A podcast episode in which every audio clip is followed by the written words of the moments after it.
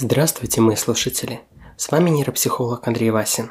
И сегодня мы будем говорить про абьюз. Точнее, про такую его составляющую, которая очень часто звучит, э, что нужно было просто сказать «нет». В конце концов, это вполне логично. Не хочешь, чтобы тебя насиловали, принуждали к сексу? Просто скажи «нет». Не хочешь, чтобы тебя лишали работы, друзей? Скажи «нет», тебя это не устраивает. Не хочешь, чтобы тебя забирали что-то, лишали. Просто скажи «нет». К сожалению, это простое решение, как и многие другие простые решения, практически никогда не работает. Давайте немножко разберем почему. Забавно, что иногда за э, эти три простые буквы «нет» больше всего радеют и убеждают люди, которым самим свойственно абьюз, в конце концов. Ну, я же не абьюзер. Если я просто хочу, чтобы моя жертва сказала, мол, мне нет, тогда, естественно, не буду. Конечно же. Однако, здесь нужно разобрать несколько моментов. Во-первых, это перекладывание ответственности. То есть это не я такой мудак, что побил своего партнера, а партнер мудак, что не сказал, что не хочет, чтобы его били прямо сейчас. Кстати, это сейчас очень важно, и мы к нему вернемся немножко позднее. Во-вторых, нет имеет значение только тогда, когда оно подкреплено силой.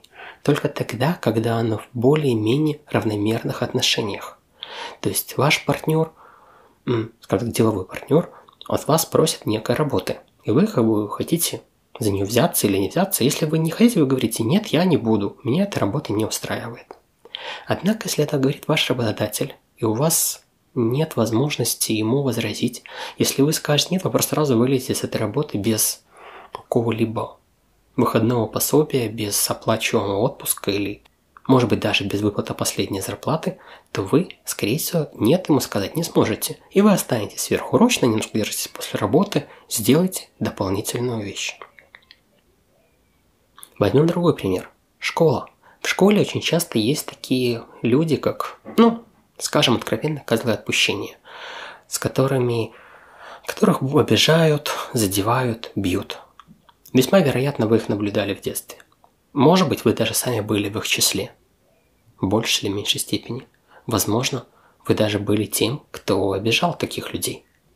Вспомните, если человек, которого там гнобят, у которого забирают там учебники, играют в футбол его рюкзаком или как-то там злостно они там хихикают, забирают очки, тыкают мне пальцем, если он просто скажет «Нет, я не хочу, чтобы вы это делали», не бейте меня, не забирайте мои вещи, не забирайте мои очки.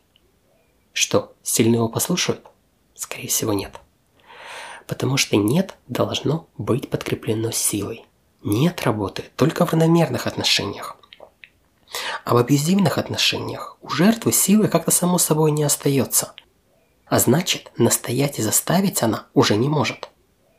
Она может лишь просить. А тогда абьюзер, неважно, начальник, э, школьный сатира или наш, к сожалению, романтический партнер уже решает, выполнить просьбу или нет. Он получает власть. Именно то, ради чего все это вообще и затевается. Причем смотрите, как интересно выходит. Ему нужно отдельное сообщение, что бить своего партнера плохо – что выливать в унитаз ее косметику или резать провода его консоли и удалять его сейвы нельзя. Что шантаж сексом неуместен.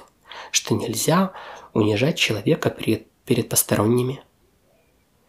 И вот момент истины, когда абьюзер тащит партнера в кровать, заносит чужой дневник над пламенем свечи, замахивается рукой, и партнер говорит то самое «нет». Представили, да? Это не «нет, ты не имеешь права, если ты это сделаешь, будут последствия». Это скорее «нет, пожалуйста, не делай этого». Просьба. Умоляют. И абьюзер замирает, задумывается на секунду, казнить или помиловать. Упивается собственной властью.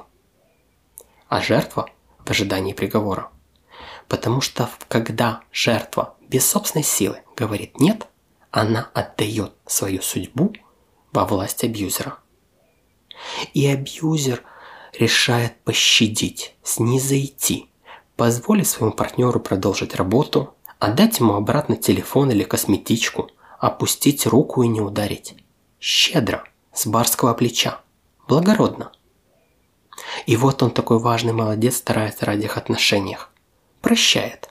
Сейчас.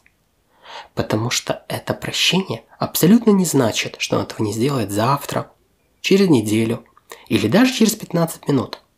Это нет, а вместе с ним и пощада, действует только один конкретный раз. И это уже заслуга абьюзера, и, кстати, жертва ему за это благодарна. Поэтому да, абьюзер обожает, когда ему говорят «нет». Ведь это лишний повод насладиться своей властью. Напоследок хочу добавить, что говорить «нет», «не хочу» и прочее очень важно. Без этого никакие отношения работать не будут.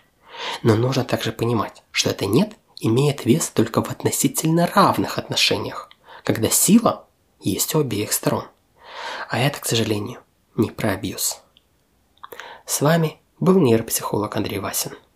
Мы разбирали некоторые аспекты абьюзивных отношений. Надеюсь, вам понравился мой выпуск. Если так, рассмотрите возможность подписаться на мой Patreon, patreon.com нейропси и поддержать выпуск новых эпизодов. Или же, если у вас есть какая-то история про абьюзивные отношения, которую хотите разобрать, пишите, и мы, может быть, сделаем совместный эпизод. До новых скорых встреч!